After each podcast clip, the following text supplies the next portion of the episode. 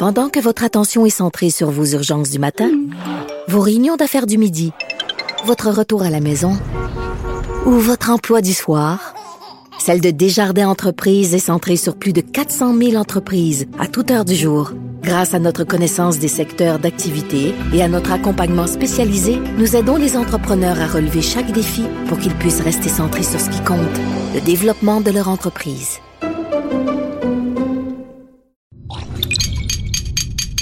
Cube Radio.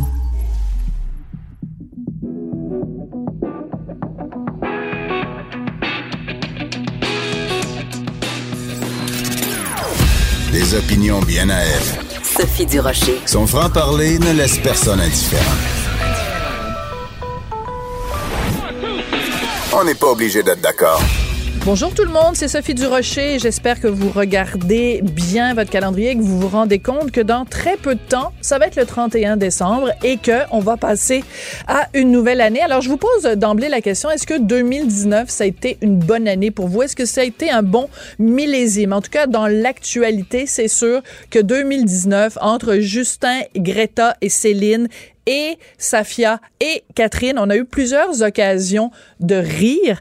Et justement, aujourd'hui, ça me tentait de rencontrer des gens dont c'est le métier à cette approche de la fin d'année, de faire des revues de l'année. Alors, un peu plus tard dans l'émission, on va parler à Simon-Olivier Fecteau qui travaille sur le Bye Bye 2019. Mais j'ai avec moi en studio François Parenteau qui est comédien dans Revue et Corrigé 2019, qui est présenté jusqu'au 4 janvier au Théâtre du Rideau Vert à Montréal et qui sera ensuite du 9 au 12 janvier au Capitole de Québec Bonjour François. Bonjour Sophie. Et Philippe Lemieux, qui est comédien et auteur de Salut 2019, qui va être présenté à partir d'aujourd'hui et jusqu'au 30 décembre à Montréal au Monument National et les 26 et 27 au Théâtre Petit Champlain à Québec.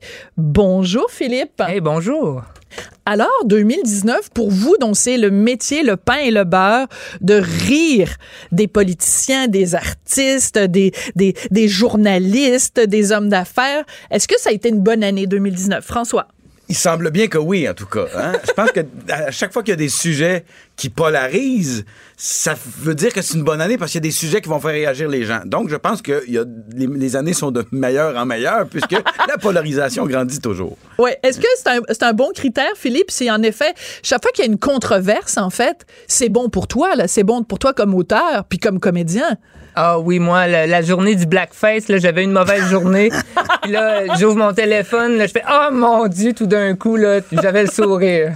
J'étais bien content. Alors, on fait évidemment référence au fameux blackface, brownface de Justin Trudeau. Et je trouve ça assez ironique parce que il y a quelques années de ça, en 2014, il y avait eu une controverse dans une revue de l'année au Rideau Vert mm-hmm. parce qu'un comédien avait mis euh, s'était mis du cirage sur le visage pour interpréter Piquet Souban.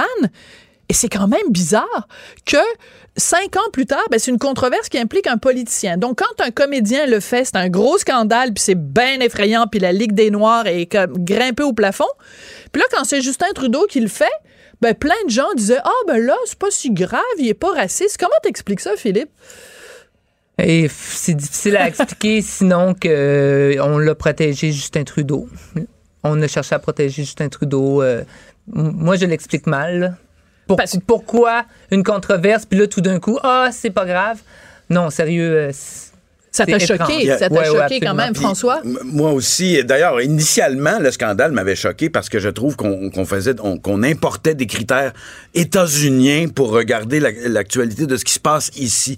Là, là tu sais, quelqu'un qui se déguise en une personnalité de l'année, puis c'était même un peu du bord de l'hommage, là, ce qui avait été fait aussi. Il y a eu un truc au, au aussi. Il y a eu un truc au euh, euh, Non, c'est pas pour une revue de l'année, mais un truc d'humour, en tout cas. Ouais. Euh, et, là, tu fais, attendez, là, c'est pas la même chose que ridiculiser la race, qui était le cas du, euh, de, qu'on faisait du blackface. Mais bon, à un moment donné, il faut dealer avec la radioactivité d'un sujet aussi. Tu fais, bon, mais tu sais, je connaissais, moi, un gars qui était dans une chorale, quand il était petit, dans une chorale, dans une ville avec une bonne population anglophone, à Saint-Lambert. Ouais. Ouais. Et euh, il, était, il était obligé de chanter avec l'accent anglais des bouts pour fitter avec les autres. T'es pas sérieux? Oui. C'est très drôle. Alors, c'est un peu ça qu'on fait des fois. là. On va, OK, on prend note de le- du niveau de scandale. Le- Ouais. Le but n'étant pas, tu sais, le but étant quand même dans un show de fin d'année d'être rassembleur et festif. Bon, alors ça, c'est le grand défi parce que moi, je veux bien être rassembleur et festif, mais en même temps, justement, quand il y a des controverses qui polarisent, vous, vous devez, comme, comme, comme auteur ou comme comédien, dire, ben, je veux pas faire rire juste une partie de la salle, il faut que je fasse rire tout le monde. Je prends un exemple, Greta Thunberg. Il y a sûrement la moitié de la salle qui trouve que c'est un génie puis c'est la meilleure chose depuis l'invention du pain tranché, puis l'autre moitié de la salle qui trouve que euh, elle fait paniquer tout le monde pour rien. Fait que comment tu fais pour rire de Greta Thunberg avec des gens qui aiment Greta Thunberg? Ben, c'est beaucoup là, dans la folie de, de l'environnementaliste là, en ce moment. Là, Tu sais, tout, tout le monde l'éco-anxiété. Alors l'idée, c'est de naviguer un peu dans toutes ces eaux-là. Tu sais, moi, j'aime beaucoup faire euh, fonctionner dans mon écriture comme thèse, antithèse, synthèse. Donc ça, dans le même sketch, on retrouve des blagues qui vont attaquer Greta ou attaquer les éco-anxieux. Ensuite, on, on attaque, Les climato-sceptiques? oui, puis après, ben, on fait une synthèse de tout ça. tu. C'est bon, ça. Ça, c'est une bonne, une bonne méthode. Et j'aime beaucoup le fait que tu aies dit naviguer à travers tout ça, ce qui est un clin d'œil, évidemment, au voilier de Greta Thunberg. tout le monde l'aura compris. Tu fais fait de l'humour même quand tu veux pas en faire. Tu as vu notre, notre, euh, notre belle juste- Greta. Oui. Alors, vous, vous l'avez- la façon dont vous l'avez fait au rideau vert, c'est absolument euh, hilarant parce que toi, tu personnifies Dominique Champagne. Et oui. Et c'est très drôle parce que c'est la première chose qu'on voit en arrivant sur scène. T'as juste besoin d'avoir une perruque. T'as même pas besoin de dire un mot. Puis t'as la moitié de la salle déjà qui rit. Et on peut dire vraiment que l'environnement, ça a été quand même un des gros sujets cette année. Dans- bon, les sorties de Dominique Champagne, la manif quand même, 500 000 personnes à Montréal, beaucoup de gens aussi à Québec et partout au Québec. Greta Thunberg et les crinqués d'Extinction Rébellion quand même. Oui. là. Ouais. Donc tout ça mis ensemble, on peut dire que ça a quand même accaparé beaucoup de l'actualité en 2019. Et, et je, suis d'accord avec euh, Philippe quand il dit que c'est cette euh, euh, de, de viser un peu partout, que tout le monde aille son morceau. On est capable de dire, ok, euh, Gre- Greta Thunberg, euh, elle symbolise un combat qui est tout à fait euh, valide et important, euh, mais il y a aussi des gens qui sombrent dans une espèce de délire face à elle. On est capable de rire des deux côtés en même temps, dans le même dans le même numéro, euh, et, euh, et on, on y arrive comme ça. Oui. Alors, on a en ligne Simon-Olivier Fecteau qui travaille encore une fois cette année, auteur, réalisateur et comédien pour le Bye Bye 2019. Bonjour Simon-Olivier, ça va bien? Hey, bonjour, oui, ça va bien. Ben, c'est super gentil d'avoir pris du temps parce qu'on sait que tu es ultra occupé et en plus, tu te remets de tes émotions parce que l'année dernière, euh, le Bye Bye 2018 avait euh, réuni 4 410 000 téléspectateurs, un record absolu de l'auditoire francophone euh, au Québec. Est-ce que la pression est forte cette année ou tu de, de faire abstraction de tout ça? Ben, si elle était pas forte, elle vient de le redevenir forte en entendant ça. Ah, ben c'est gentil. Ça me fait plaisir de te rendre stressé, mon Simon-Olivier. non, non, mais pour vrai, la, la pression est toujours énorme avec le bye-bye. C'est la quatrième année que je le fais.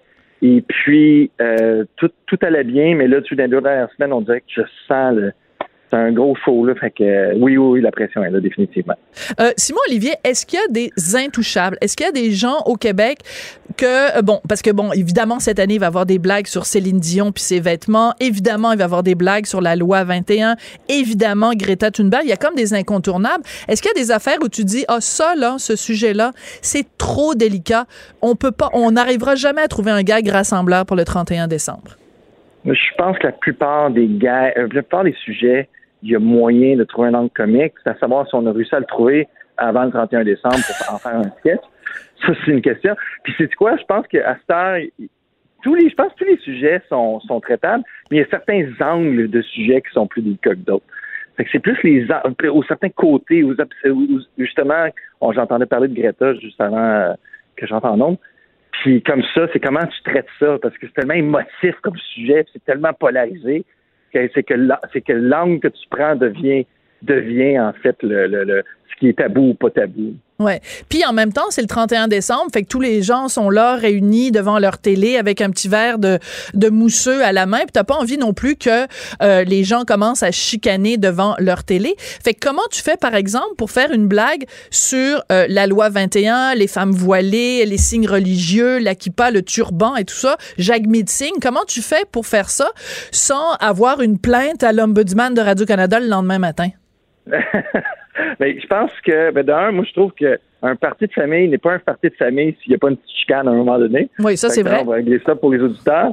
Puis de deux, pour vrai, j'essaie, moi, de pas, tu sais, moi, mon équipe, on veut pas penser à ça, à- aux plaintes, même que des fois, c'est un bon signe peut-être qu'on est allé assez loin s'il y a quelques, je veux pas, je veux pas encourager les plaintes, pas du tout, là.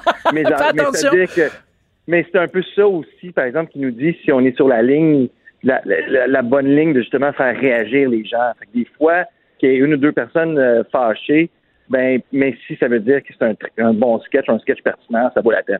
Parce que je sais qu'au Rideau Vert, François, moi, je vous ai trouvé très audacieux parce qu'il y a tout un sketch sur Simon Jolin Barrette et la loi 21 et la personne qui représente une femme voilée, un, c'est une marionnette et deux, elle s'appelle Fatwa. Et là, je me suis dit, oh boy, il se magazine du trouble, ce monde-là. Est-ce que tu nous en souhaites? Non, je vous en souhaite pas. Je vous trouve au contraire audacieux parce que moi, je vis dans le trouble 24 heures sur 24, 365 jours par année, mon chum. C'était pour nous euh, l'esprit de, de- c'est un sketch qui est parodie passe partout. Donc euh, à partir de ce moment-là, le reste découle de la forme qu'on a choisie. Et euh, C'est pour ça que femme après ça les punchs, il y a autant des punchs qui soulignent le côté un peu cassant et sec de Simon Jolin Barrette que d'autres côtés qui soulignent euh, euh, le, côté des fois euh, comment dire de mauvaise foi sans jeu de mots des gens qui s'opposent à cette loi-là. On s'en sort il y a pas. des gags des deux bords. C'est ça, t'es obligé, hein? Dès qu'on parle des musulmans, euh, on fait des, on fait des, des pas contents. Ah oui, tu penses que tu Dès peux qu'on parle de religion, comme en ça? fait, je dirais moi. Mais bon. Ouais, ben de religion. Peut-être Tu je veux dire, nous, on personnifie Jésus, puis je le vois sur la page Facebook quand on fait des, des, des publications avec Jésus, tout le temps des chrétiens mécontents. Là, ben, je dis, ben, qu'est-ce que tu veux? Hein? On, on a enlevé le crucifix cette année, il faut qu'on en parle. là. Ben Fait- oui. fait quand on parle euh, de, de l'islam aussi, là, ça, ça vire. là. Tout La le monde- religion- Tout le monde euh, capote. La religion puis la politique. Mais euh, Simon Olivier, finalement, t'as pas répondu à ma question parce que t'es un petit ratoureux. Ma question, c'était est-ce qu'il y a des intouchables euh, au Québec? Est-ce que, par Ah, exemple, je pense pas. Non? Je pense pas. tu peux varger sur tout le monde également? C'est mon but, en fait. Je veux vraiment varger sur tout le monde également. C'est vraiment mon but. Hey, t'es super gentil d'avoir pris du temps. Je sais que t'es super occupé. Alors, euh, on me fait signe qu'il faut que tu t'en ailles euh, écrire un sketch sur euh, Richard Martineau. Donc, sois gentil avec lui quand même. Hey, moi, je trouve que. hey, euh, on sait pas ce qui va arriver le 31, mais moi, je, je vous, je, aime beaucoup. Puis, euh, garde, on verra bien un jour. On, on t'a quand même invité à souper cette année en espérant Oui, que justement t'allais être gentil avec nous. On t'a versé du vin, puis on a essayé de t'amadouer, mais je suis pas sûre que ça va fonctionner. C'est une blague, Simon Écoute, Olivier. Je ne sais pas s'il va y avoir un sketch en nom ou non pour vrai, mais je peux dire que quand même, après votre, votre, votre carrière, ça serait quand même votre tour aussi d'avoir un sketch ou deux. Ben, il y en a déjà eu un, puis c'était Véronique Cloutier qui m'avait euh, personnifié. Fait que Ah là, oui? j'ai- très hâte de savoir cette année qui va jouer mon rôle.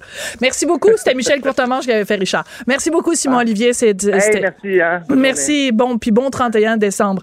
Euh, je vous pose la question à vous, est-ce qu'il y a des intouchables? Parce que bon, euh, évidemment, Céline Dion, c'est un classique. En même temps, euh, il y a plein de gens qui adorent Céline et qui veulent pas qu'on rit d'elle. Je prends par exemple euh, Safia Nolin. Euh, je veux dire, il y a des gens qui pourraient dire, ben là, si vous faites un sketch sur elle, c'est de l'acharnement. Laissez-la tranquille, la pauvre Safia. Jus- Jusqu'où on peut aller en bitchant des gens qui sont aimés du, et respectés du public? Philippe. Ben, on peut aller très loin, là. Nous, Safia, elle est seins nus sur scène euh, ce- cette année. T'es sérieux? Oui, à cause pour faire référence à son clip. à son clip. Est-ce qu'il y a une pieuvre impliquée dans le sketch? Et voilà, elle est déguisée Bon. en pieuvre. Elle est déguisée en. Puis tu viens de vendre un punch, mais en Ben, même temps, ça donne grave. envie à tout le monde d'aller voir le Il y spectacle. a quand même 50 sketchs. Là. Nous, on a Safia et on a la pieuvre, mais en pièces séparées. En pièces séparées. On Alors vous, c'est très particulier au Rideau Vert parce que euh, moi, j'y suis allée le soir de la première et beaucoup de vos victimes étaient dans la salle. Et ça, ça donne lieu à des situations qui sont à la fois très drôle pour les gens qui sont autour de la victime parce que tu dis ah ah ah ils sont en train de rire de lui. Fait que là tout le monde se tourne vers lui ou elle. Et en même temps pour la personne il faut forcément qu'elle rit alors le, le soir où j'étais là il y avait euh, un sketch sur Caroline Néron. Caroline Néron était dans la salle. Euh, vous avez quand même pas mal égratigné Pierre-Carl Pellado. Il était dans la salle. Euh, vous avez égratigné qui d'autre? Y Ah ben, Gilles Duceppe. Moi, j'ai fait Gilles Duceppe devant Gilles Duceppe, là, pour la première fois. Alors, euh, ben, ça s'est bien passé, hein, euh, on pourra dire. C'est un gars qui a... Je t'aime, papa, je t'aime papa papa je t'aime Ah, ouais, ouais. On vendra pas de punch, mais euh, il a apprécié le, le gag. Mais il y a des gags qui sont, comment dire, gentils à recevoir. là. Je, je me dis que si on- jamais on avait eu quelque chose de vraiment... Ben, de toute façon, je pense pas que c'est le genre de la maison là, de voir des gags vraiment assassins euh, Hmm. euh, d'une personne. Peut-être qu'on se serait arrangé pour que la personne vienne pas. oui Euh, Vous allez quand même pas inviter quelqu'un à se faire euh, Non, voilà. démolir sur la place Ben publique. non. Ce serait C'est pas ça, gentil. c'est pas un exercice d'humiliation publique. Il faut toujours assumer que la personne qu'on qu'on parodie est dans la salle. Ou Ah oui, que- tu prends quand tu écris, tu dis toujours est-ce Ben- que je serais capable de faire le sketch devant la personne dans la salle? Ben oui, absolument. C'est un bon test, ça. Sinon, Ouais. euh, je veux dire, faut, faut qu'on. Personne n'a le goût d'a- d'avoir une, une mise en demeure ou quelque chose du genre. Là. Faut pas Donc- faire de diffamation. Faut pas faire. Sais, faut respecter le cadre légal, mais c'est de l'humour quand même. Là. Faut, faut que la personne ait de l'humour au- aussi. Mais, mais ça, c'est intéressant dans le contexte aussi de l'affaire Mike Ward de cette année, parce que tu le dis, Philippe, ça, c'est très intéressant ce que tu viens de dire. Donc, on peut rire, mais tu veux pas non plus avoir une mise en demeure et tu veux pas faire de la diffamation. Donc, c'est quand même une préoccupation que vous avez de dire, bon, on veut pas faire de l'acharnement, c'est qu'on veut faire de l'humour bête, mais pas nécessairement méchant. Voilà. Euh, euh, là, on parle bien précisément des revues de fin d'année. Absolument. C'est assez Oui, oui, grand tout à fait. public. Parce que euh, ben, le show de Mike Ward, c'est un, une autre affaire. Là, il y a- il y, a cet aspect-là, c'est que si tu veux que les gens aient envie de passer ce bon moment-là, puis s'abonnent, reviennent, Hmm. On, doit ressortir de là avec un sentiment agréable. Et je pense que c'est ça qui dicte l'écriture aussi des choses, c'est que c'est une construction, on graphine. C'est un peu la bonne vieille recette, dans le fond, du bien cuit Ouais. à l'américaine. Euh, donc, on écorche, on écorche, mais à la fin, il y a, y y un petit moment euh, tendre. Je sais pas si c'est le cas pour vous, mais tu sais, il y a un petit moment rassembleur, une danse. Ah non, Philippe, il y a jamais de moment tendre, autres, là, ça- il est bête, bête, finit bête, la bête, guillotine, c'est ça? Est-ce qu'il y a un moment tendre dans votre, dans votre revue, Philippe? Je dirais que le, le segment sur Notre-Dame de Paris qui brûle, Ah oui. euh, c'est un moment un peu plus touchant, ouais. Parce que c'est ça aussi. Quand on fait une revue de l'année, c'est sûr que c'est facile de ridiculiser les politiciens. C'est facile de ridiculiser les artistes qui eux-mêmes se couvrent de ridicule. Mais il reste que quand on fait le bilan d'une année, il y a plein de moments où justement les gens ont été euh, unis dans, Et- dans l'émotion. Tu sais, je Ouais. pense, mettons, ne serait-ce que la petite fille de Granby. Tu sais, je veux dire à quel point le Québec au complet a été ébranlé par ça. Alors, comment tu fais pour amener quelque chose comme ça en rendant hommage à la petite fille puis en même temps peut-être je sais pas en ridiculisant les gens de la DPJ ou en tu vois il y a peut-être moyen de faire est-ce qu'on pourrait faire dans le contexte d'un spectacle d'humour une référence à la petite fille de Granby et que ça passe? Ben, euh, on, on en parle, nous. toi tu en parles dans ton spectacle? Ben, avec l'angle de par la DPJ. Ah oui? C'est ça. Il faut trouver l'angle tout le temps. Mais ça, ça me fait revenir un peu sur une question précédente, là, les intouchables. Oui. Euh, je pense qu'il y a personne qui est absolument intouchable, mais il y en a qui sont ponctuellement un peu intouchables. Euh, euh, on pense notamment au maire Labaume qui a été malade cette année. Donc, ça change le rapport qu'on a au personnage. C'était le cas de M. Bourassa à l'époque aussi. Oui. Il y a le bye-bye, il avait dit on vous a épargné cette année. Mais on- Ou Lucien on- Bouchard. Tout ça. Quand il a Donc, été- il y a des fois ouais. ponctuellement des gens qui deviennent bon, là, on fait pas sur quelqu'un euh, qui a sais. Mais ça, c'est très intéressant aussi parce que je pense à, par exemple, certains types d'humour américains où euh, s'il y avait euh, une telle chose qu'une revue de l'année, ben ils, ne- ils épargneraient pas les gens nécessairement. Tu comprends? Il y a, c'est aussi il y a une question d'humanité à un moment donné. Ça dépend quel genre d'humour aussi tu as envie de faire. Mais tu as tout à fait raison. En effet, il y a une référence à Régis Labaume et, et le fait que bon, tu sais, il, il a survécu Et à un il est dans le show, là. mais on a tenu compte de ça dans la- dans- dans Ouais. Euh, Est-ce que une revue de l'année c'est aussi simple que de dire euh, bon, on prend les journaux, euh, euh, telle affaire c'est une controverse, telle affaire c'est une controverse, puis c'est juste ça, puis on met tout ça dans un grand chapeau, puis on se met une coupe de perruque sur la tête, puis en white don, c'est quoi la toune de l'année? Ben évidemment coton watté, donc on met coton watté. Est-ce que c'est aussi Parce qu'en simple plus, que on ça? n'a jamais autant entendu parler de coton watté, Non, mais c'est que ce soit de l'Assemblée nationale à... Ouais. Ben, je dirais pas que c'est aussi simple que ça, mais c'est sûr c'est une revue de presse. Alors, euh, plus, on va parler d'avortement avec euh, associé avortement avec Andrew Scheer, ben là, c'est un incontournable. On n'a pas le choix d'aller là. Euh, sinon, euh, Oui, mais en même temps, l'avortement, euh, c'est c'est- c'est sûr qu'il faut rire d'Andrew Scheer, puis en même temps, tu as peut-être des gens dans ta salle que Qui- eux, qui sont conservateurs. La, revue, oui, qui sont conservateurs, puis eux, Absolument. à la revue de la fin de l'année, ça leur tente pas pas en tout d'entendre parler d'avortement parce qu'ils trouvent pas ça drôle. ou de se faire faire la morale. Ou Ouais. de se faire faire la morale, c'est ça. C'est, c'est en fait comment trouver l'équilibre euh, entre tout ça. Euh, François, toi, euh, t'es comédien, donc Oui. tu, tu montes sur scène euh, et vous changez de costume, c'est absolument délirant. Donc tu fais Dominique Champagne, tu fais Pierre-Yves Oui. tu fais euh, Salut, puis euh, euh, Jean- Bégin, Suzanne Arel, les perruques et les costumes qui font la moitié de la job, à mon avis. et tu fais Denise Bombardier. Oui. Et là, et là, je vais te taper. taper sur les. Non, non, non, t'as le droit de rire de Denise, évidemment. Mais ça, c'est drôle parce que euh, Denise Bombardier. On, on- on pourrait dire, ben là, voyez, écoute, elle s'est portée à la défense du fait français, puis tout ça, puis en même temps, elle l'a fait de façon un peu peut-être caricaturale. Donc finalement, le sketch est quasiment écrit Oui. à l'avance. Absolument. Oui, oui. Ben moi, tu sais, j'ai déjà eu le chapeau d'auteur, là, tu sais, avec Ben les oui. artistes. On, Ben non, bien on- on- c'était une coop d'auteurs et, et de comédiens, un peu comme ce que vous êtes maintenant. Là, j'ai plus un chapeau uniquement d'interprète, d'imitateur. Et à un moment donné, autour de la table de brainstorm, on- les gens disent, on aurait une idée pour Denise Bombardier. Y a-t-il quelqu'un qui a quelque chose? Y a un angle. Puis moi, je dis, ben, j'ai peut-être quelque chose. C'est c'est que elle a cette façon de parler qui monte toujours un peu comme ça.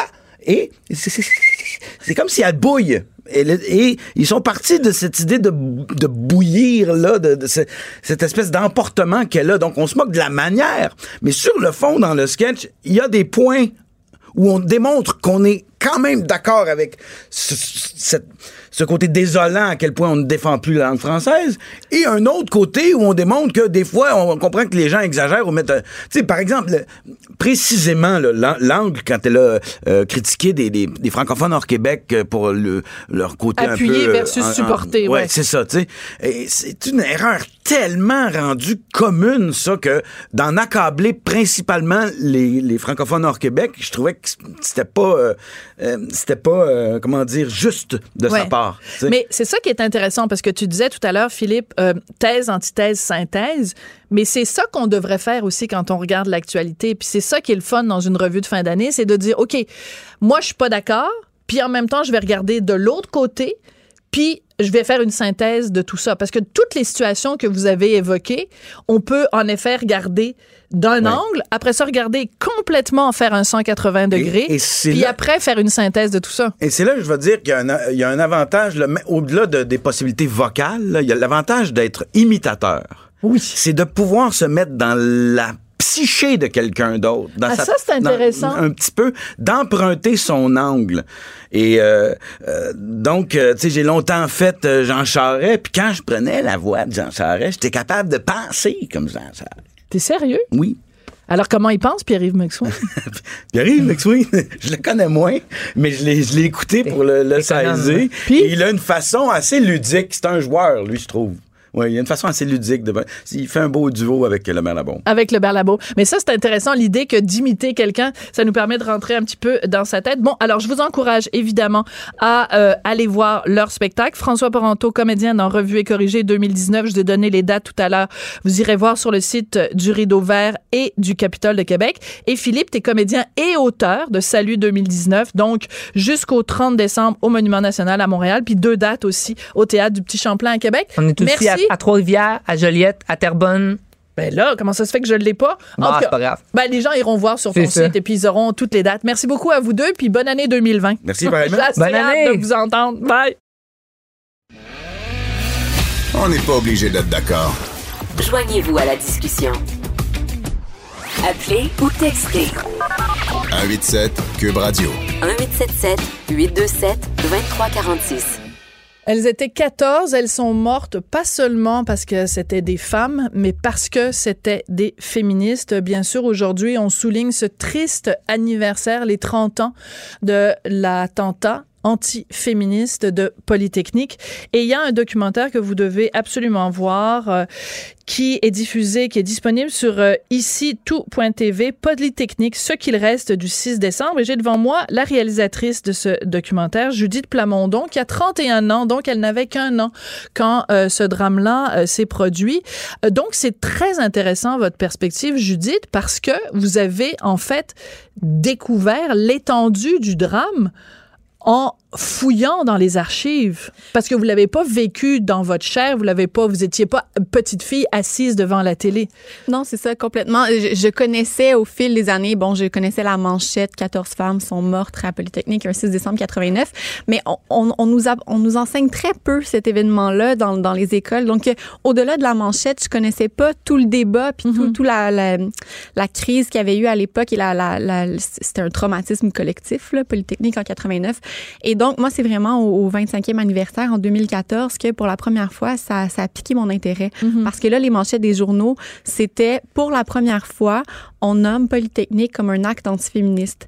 Tous les journaux, tout, sur les, les, discours sur la montagne, les premiers ministres, les maires, les politiciens, euh, il y avait tous le même refrain à cette époque-là. Je me suis dit, ah, comment ça se fait? Qu'est-ce qui s'est passé pour qu'on mette autant de temps à mettre les bons mots? Donc, c'est à partir de ce moment-là que j'ai replongé un peu dans la revue de presse de l'époque, puis que j'ai voulu raconter l'événement comme tel, les faits, pour ma génération, mais aussi le déni collectif qui a suivi, puis euh, ben, la réconciliation auquel on assiste euh, ces jours-ci même. Ah, mais je trouve ça très beau que vous utilisiez le mot réconciliation parce que c'est vraiment ça que j'ai senti.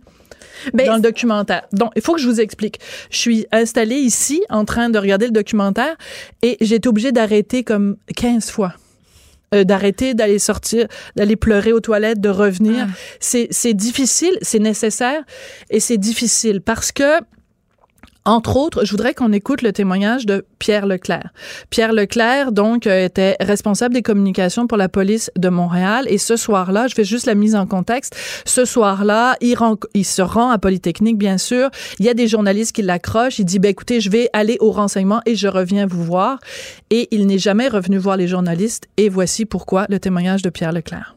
En tournant le coin de la pièce, euh, du corridor, j'ai vu ma fille à terre, tout de suite. Je l'ai reconnu instantanément.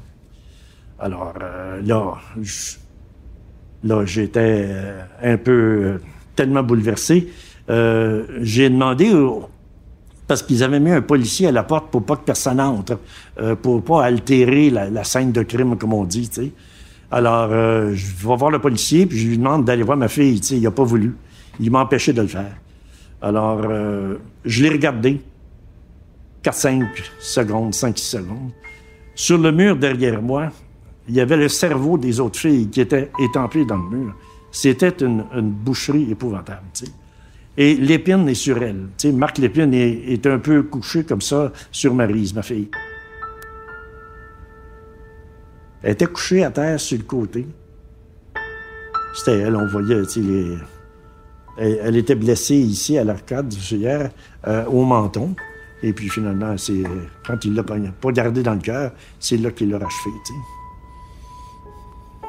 Mais tu sais, c'est pas des faces, ça. Euh, il a dû être obligé d'y toucher. C'est dur, hein, à écouter. Puis je, vous vois ému. Euh, c'est. Euh, quelle générosité quand même pour Pierre Leclerc et toutes les personnes qui témoignent dans le documentaire d'avoir accepté de revisiter ces moments d'horreur-là. Est-ce que ça a été difficile de les convaincre? oui oui, ça a été difficile de les convaincre parce que oui, effectivement, comme dans le documentaire, on, raconte minute par minute ce qui s'est passé ce 6 décembre 89. Puis pour la plupart, ils essaient un peu d'oublier ce qui s'est passé, les faits cette journée-là. Donc euh, oui, ça a été difficile, mais quand on leur expliquait c'était quoi notre intention, pourquoi on le faisait, qu'est-ce qu'on était capable de dire de plus là-dessus aujourd'hui, ben là ils ont tous embarqué. Ils, mm. comprenaient le, le, devoir de mémoire qu'on voulait faire, mais ils comprenaient l'éclairage nouveau qu'on voulait apporter sur l'événement. Puis euh, c'est pour ça qu'ils l'ont fait. Puis tu sais, on parlait tantôt de réconciliation. Les hommes aussi, tu sais, pour nous c'est important. On leur a très peu donné la parole dans ces dans cette événement-là parce que à cause de, de tout cette, cette bataille-là qu'il y a eu quant à l'interprétation de l'événement. Puis je pense qu'il y a eu il y a vraiment eu quelque chose, je reviens avec le mot là, réconciliation, Mm. parce que c'était ça sur le plateau, on le sentait, tu sais, les, les, les, les hommes, les étudiants témoins à qui on a don- donné la parole, les chefs d'antenne comme Charles Dussert, euh, ils étaient extrêmement émus. Je soupçonnais pas, moi, en fait, la douleur que pouvaient porter les hommes. Puis j'étais j'étais heureuse de leur donner cette tribune-là, dans cet esprit-là, où euh, ensemble, on s'entend sur c'était quoi, puis on, peut continuer d'avancer. Et c'est ça qui fait, selon moi, la très grande force de votre documentaire, c'est d'avoir donné la parole aux hommes dès le début. Dès le début, il y a bien sûr Nathalie Provost qui est là, mais il y a vous donner aussi la parole à deux étudiants qui décrivent l'impuissance et la, culpabilité et l'horreur quand ils se rendent compte que quand on, on demande de séparer les filles et les garçons, habituellement, c'est pour dire les femmes et les enfants d'abord, pour protéger les femmes. Et la seconde où ça chavire et ils se rendent compte que, attends deux secondes, là, c'est pas pour les protéger, c'est pour les tuer. Ce- cette seconde-là est horrible. Vous avez mentionné Charles Tisser. C'est vraiment, c'est troublant. On va l'écouter. Charles Tisser, donc, il faut le rappeler, ce soir-là, le 6 décembre euh, 89, euh, c'était lui qui était chef d'antenne à Radio-Canada. Et voici ce qu'il avait euh, à raconter dans votre documentaire. Entre autres au 25e anniversaire, quand il y a eu cette marche au flambeau, puis qu'on s'est tous retrouvés su- sur la montagne. Et là, il y a eu différentes interventions, dont celle mémorable de Nathalie Provost. et vous avez tenté de nous secourir. Le fait qu'elle nous fasse sentir qu'elle nous pardonnait, qu'elle nous aimait. Puis ça, ça ressort aussi du film de Villeneuve. Le bien que ça m'a fait, et sans doute que ça a dû faire à plein d'hommes qui ont entendu ça, était, était énorme. Je connais bien Charles parce que en plus le 6 décembre 89, je travaillais dans la salle des nouvelles de Radio Canada. Vous m'avez dit que vous m'avez vu dans les archives de, de, de Radio Canada et Charles est un est un est un homme très sensible et euh, je pense qu'il parle au nom de beaucoup d'hommes. Pas juste lui, il était chef d'antenne, mais Il parle au nom de beaucoup d'hommes et de femmes. Et de femmes. Aujourd'hui, à, à LCN, il y avait Hélène David qui est en entrevue et qui disait euh, qu'avec sa sœur, un de, de leurs de points de discussion dans les 30 dernières années, c'était ils s'entendaient pas sur l'interprétation de l'événement. Puis Madame David et euh, Hélène disait euh, pour moi, c'était un acte d'un fou, un acte isolé. Et, et avec le temps, elle a changé d'idée, un peu comme Charles Dissert. Donc cette position-là, c'était pas seulement partagée par les hommes, partagée par certaines femmes aussi. Euh, et et c'était pour nous, c'était important de, le- de parler de ça sans le juger, sans le juger parce que il y a tellement de gens qui se sont reconnus dans la position de Charles, euh, on, on- on- dans la position de M. Tisser, euh, on, on- on reçoit déjà plein de témoignages de gens qui disent, je, je- moi aussi, j'ai changé d'avis, je, parce que je pense que c'était trop douloureux euh, de se dire que ça, ça, que ce geste-là horrible révélait quelque chose de plus profond sur notre société. Évidemment, le Québec, c'était pas une société misogyne ou antiféministe en 89, pas du tout. On, on était- mais il y en avait. mais il y en avait, mais il y en avait, puis fallait. On voulait pas le voir, On- Judith. On voulait On pas, ne voulait comprends. pas le voir. C'est vraiment ça, cette journée-là. Ça nous a frappé de plein fouet. C'est comme si dans ta famille, t'as un, un, un mouton noir, puis que t'as fait semblant qu'il n'était pas là, puis que le mouton noir, tu dis, ah merde, il fait partie de ma famille, il fait partie de moi. Mais on ne voulait pas le voir. Non, mais je, comprends, ça devait être trop douloureux. Puis, tu sais, dans les, dans les jours, dans les semaines, dans les mois qui ont suivi, euh, il, y en a eu des gens qui, qui ont pris la parole sur les, les, les lignes, là, sur les CKAC à l'époque, sur les lignes ouvertes, des hommes qui appelaient puis qui disaient, ben moi, je le comprends, ce gars-là. Puis ça, ça, existe, tu sais, on- cette prise de parole-là d'hommes qui disaient... Euh, qui exprimait, un ressentiment. C'est jusque-là, les féministes avaient changé tellement de choses dans la société. On- il y avait eu tellement d'avancées au niveau de l'accès à l'éducation. Bon, on, les connaît, les avancées dans la deuxième vague féministe dans les années 70. Et ça, ça s'était fait, somme toute, très bien. Jusque-là, jusque-là, jusqu'à ce que un jour un jeune homme de 25 ans pose ce geste-là. Et ça a ouvert la voie à un ressentiment qui par la suite s'est exprimé plus, plus librement dans la sphère publique. Mais je veux revenir encore une fois à ce mot de réconciliation que vous avez utilisé. Et, et dans le témoignage de Charles Tisser, c'est aussi ça. C'est quand il dit, elle, quand Nathalie Provost se tourne vers un étudiant, le, le- au 25e anniversaire et qu'elle dit vous avez essayé de nous secourir. Et dans le livre de José Boileau ce jour-là, où elle raconte aussi plusieurs témoignages, les, les gars qui étaient là à Polytechnique ce jour-là, ils ont ils ont essayé. euh, Il y, en- il y en a un qui était euh, étudiant à Polytechnique, mais qui était aussi il avait il avait des notions de d'ambulancier et il a essayé de sauver euh, des femmes. Il a pas réussi. Il s'est suicidé. Il s'est suicidé. Donc c'est rempli d'histoires de gars qui ont qui ont qui ont été euh, blessés et traumatisés. Et c'est pour ça que cette réconciliation-là doit avoir lieu où on peut se dire, les Québécois et les Québécoises, que on, on, on est sortis tous blessés de ça et il faut pas se regarder en chien de faïence en disant vous les gars vous êtes comme ça puis vous les filles vous êtes comme ça. Et ce, et ce documentaire là pour cette raison là fait du bien. J'ai une question pour vous. Oui. À un moment donné euh, vous montrez des images d'archives de l'époque. Très dur à regarder. Il y a une scène, une salle de classe avec des taches de sang partout. C'est très dur à regarder. Étiez-vous obligé de mettre ces images-là? Euh, Il y, en- a beaucoup des photos de l'époque. Les, les journalistes avaient accès étonnamment là, aux scènes de crime. Je sais pas comment ils ont fait leur compte. Les, les journalistes et les photographes sont rentrés dans l'école polytechnique. Il y en a eu des beaucoup plus dures. Euh, des photographies que celles qu'on a montrées dans le documentaire. Il y en a une à l'époque qui avait fait scandale. euh, euh, d'une- on voyait une jeune femme qui était, qui est une des victimes, qui était sur une chaise de la cafétéria et qui avait le cou complètement euh, cassé par en arrière et on, on- on la voyait. Euh, on n'a pas mis cette photo-là, mais euh, ben, c'est toujours un gros débat. Hein, Mais c'est pas savoir, un reproche que non, je non, je sais, mais je, me pose la question, est-ce Ben, que vous avez fait un tri, on l'a, évidemment? on l'a mesuré. On l'a mesuré. On a voulu. C'est la seule où on voit la réelle horreur. Après, on utilise un extrait du, du film de Denis Villeneuve, Polytechnique, pour rendre ça très concret. Ça peut paraître étrange de dire qu'on met un film de fiction pour rendre ça concret, mais ça, fait quand même ce rôle-là. Mais oui, cette, cette photo-là dont vous parlez, c'est, la seule. Je, le sais qu'elle, est difficile à voir, mais, mais on, tenait à, à, à quand même à, à à montrer ce que ça pouvait être, euh, tout en retenue puis en faisant Ouais. des choix éditoriaux par ça. C'est qu'en fait, si vous ne l'aviez pas montré, on aurait triché. Parce que c'est, ce n'est que 0,01 de l'horreur qu'il y a eu cette journée-là. Donc, il faut pas non plus, si on veut faire œuvre de mémoire, et si on veut rendre hommage à ces 14 femmes et aux blessés et à- à- aux proches, il faut aussi montrer la réalité telle qu'elle est. Il faut pas la cacher. Donc, j'imagine, ça devait être tout un dilemme quand même. Ah, mais vous avez tellement raison. Puis, tu sais, c'était un travail de retenue. Bon, on entendait tout à l'heure l'extrait de Pierre Leclerc qui parle de la cervelle étampée sur les murs. Tu sais, ce, genre de, de description-là très graphique, c'est à peu près la seule. Il y en, il y en a très peu. Tu sais, on les a. On les a retenus parce qu'on voulait pas. Je pense que c'est pas un documentaire sensationnaliste. En tout cas, c'est c'est- c'était notre intention. C'était pas notre intention d'être sensationnaliste. On- on- au contraire, on voulait être en retenue. On n'a pas besoin. On le sait que c'est horrible, mais faut quand même en donner certaines notions pour que les gens comprennent ce qui s'est passé cette journée-là.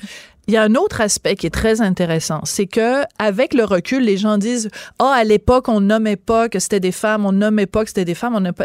Puis en fait, on regarde votre documentaire et on ne nomme on nomme tout le temps que ce n'était que des femmes. Et il y a même un extrait le soir même d'un étudiant qui est complètement hébété. Il vient de sortir de Polytechnique et il dit Hey, ce gars-là, là, j'en reviens pas. Il tuait juste des femmes. Ouais, mais en fait, la nuance, c'est que oui, c'était évident que c'était des femmes et et on a nommé que c'était des femmes, mais on nommait pas que c'était les femmes et on, on nommait pas le symbole derrière. C'était pas n'importe quelle femme. Il n'est pas à rentrer dans un centre d'achat à tuer des femmes comme ça. Il est allé dans une école de génie à une époque où il y avait très peu de femmes qui étudiaient en génie sur les sur les bancs 13 d'école. 13 c'est exactement ça. Euh, et euh, c'était ce symbole-là de la femme qui, dans sa, des femmes qui, dans sa tête, prenaient des places d'hommes. C'était au progrès qui voulait s'attaquer cette journée-là, puis en laissant évidemment une liste de, de féministes à abattre. C'était pas n'importe quelle femme. Donc oui, on a dit que c'était des femmes, mais on n'a pas dit que c'était les femmes et l'avancée des femmes. Et surtout, on n'a pas dit, enfin certainement pas le soir même ni dans les jours qui ont suivi, parce que c'était des femmes. Tout à fait. Donc c'est c'est pas la même chose de dire il a tué 14 femmes que de dire il les a tuées parce que c'était des femmes. Euh, Il y a un autre, une autre question euh, euh, délicate. On sait que Marc Lépine, évidemment, avait laissé euh, une lettre. Enfin, il a, il a, le jour même, il a écrit une lettre, sachant très bien qu'il allait mourir le soir même, parce que c'était tout prévu dans son plan. Et vous avez choisi de lire au complet la lettre, même si elle est difficile, parce qu'il dit des choses comme les féministes m'ont toujours gâché la vie, les féministes ont toujours eu le don de me faire euh, enrager. Encore une fois, la même question que tout à l'heure. Est-ce que c'était nécessaire? Est-ce qu'il n'y a pas euh, un danger, entre guillemets, que un bozo écoute ça puis se dise, ben là, c'est formidable. Moi, je suis d'accord avec ça. Moi aussi, les féministes m'ont gâché la vie. Moi aussi, elles m'ont toujours fait enrager. Vous comprenez ce que je veux dire? Oui, oui, je, comprends complètement. Puis ça, c'est toujours un, débat par rapport à est-ce qu'on publie ou non les, écrits de, de, tueurs qui posent des gestes politiques comme celui-là. Euh, dans le cas de Marc Lépine, à cause euh, qui a, à cause que le documentaire abordait ce déni collectif-là qu'il y a eu, le fait qu'on a tellement voulu s'accrocher à cette hypothèse-là de l'acte d'un fou, d'un acte isolé, à cause de ça, pour moi, c'est important. Euh, il expliquait lui-même son geste, il donnait lui-même l'explication à son geste Et, il voulait montrer, il, dit lui-même dans sa lettre, euh, on va me donner l'épithète du tireur fou. Et il a eu raison, puis la lettre elle a seulement été publiée un an après les mhm. événements. Donc euh, ceci expliquant cela peut-être aussi. Euh, donc c'est pour ça, c'est pour ça en fait, c'est parce mhm. qu'elle expliquait tellement bien ses motivations. Il n'y avait pas d'autres personnes mieux placées que lui pour les expliquer et elle venait vraiment confirmer que c'était pas l'hypothèse du geste d'un fou et non réfléchi. Marc Lépine, même, il est allé neuf fois à Polytechnique avant de poser son geste. C'était clair, c'était très euh, ciblé. J'aimerais ça qu'on entende, parce qu'on a entendu deux hommes, des extraits de deux hommes, qu'on entende euh, cet extrait donc de Nathalie Provost, qui est une survivante euh, de Polytechnique et qui, avec beaucoup de courage, chaque année, elle accepte de, de revenir en parler. Donc, il faut quand même saluer. Ça doit pas être facile pour elle depuis 30 ans de mm. le faire. Alors donc, voici un extrait. c'est dur, hein, c'est dur à écouter, mais c'est essentiel puis c'est important. Nathalie Provost. C'est très rapide. Moi, j'ai tourné la tête. J'ai vu les yeux d'une de mes consoeurs mourir. Je savais qu'elle était morte. Et mon réflexe, puis je, je, je, je sens encore mon corps se tourner pour se cacher dans le mur. Donc, j'étais debout devant lui et je me suis retournée pour mettre mon visage dans le mur. Puis je comprends, à cause de l'angle des balles dans mon corps, que j'ai fait 360 finalement. Donc, je, sais que la première balle, euh, c'est... Euh... Non, là, je ne le sais plus. Ah, c'est fou, on oublie. Euh, elle est là, la balle, ou elle est là? Elle est là. Donc, ça, c'est la dernière. Mon front, c'est la dernière. C'est pour ça que je sais que j'ai fait 360. La première, c'est ma cuisse. Une par en avant, l'autre par en arrière. La troisième à mon front. Puis je présume qu'il a fait ça et ça, ce qui fait que j'ai été atteint aux cuisses et atteint au front. Euh, puis c'est fou, hein, chercher à comprendre le mouvement. La chorégraphie des balles. Ouais. C'est dur à entendre, puis en même temps, mais c'est comme si, je, je, pense que Nathalie, au début, tu sais, c'est tellement dur de vivre un événement comme celui-là. C'est, on peut pas soupçonner la douleur que, que ces, ces femmes-là survivantes ou que ces hommes-là témoins, on en parlait tout à l'heure, euh, portent encore. Donc, je pense que parfois, on s'accroche à ce genre de choses-là. Tu sais, Nathalie, au, au, début, elle a eu besoin de, de tout lire, de tout comprendre. Il y a, a d'autres gens comme Catherine Bergeron, la, la sœur de Geneviève Bergeron, une, victime. Euh, elle m'a dit, j'ai lu là, en détail le rapport du coroner. Tu sais, parfois, les gens ont, ont besoin besoin d'avoir de, l'avoir cette chorégraphie. Puis c'est pour ça que même nous, on a voulu le raconter. Hmm. Qu'est-ce qu'est-ce qui a fait Marc Lépine? Il est rentré à telle heure, euh, il, il, a commencé dans telle classe, il a hmm. séparé les hommes des femmes, après il a poursuivi dans l'agora, après il est descendu à la cafétéria. Ça, ça rend ça très concret, son geste. Oui. Euh, à un moment donné, euh, quand Karine Vanasse a décidé de faire un film avec, euh, avec Denis Villeneuve, un très beau scénario de Jacques David, euh, de faire un film sur Polytechnique. Les gens à l'époque lui avaient reproché c'est trop tôt, pourquoi tu fais ça? Et elle, elle est dans votre documentaire, bien sûr, c'est elle qui fait la narration, et elle dit, je, je l'ai fait parce que je trouvais que c'était important que tous ensemble on puisse pleurer et s'en relever. Et je pense, euh, Judith, que ce que Karine Manas dit à propos du film Polytechnique peut dire peut être dit aussi à propos de vos documentaires. C'est important de le regarder pour pleurer et s'en relever. Alors, merci beaucoup. Merci. C'est disponible sur euh, ici tout.tv et euh, vraiment c'est c'est c'est dur mais c'est nécessaire. Merci beaucoup Judith. Merci à vous.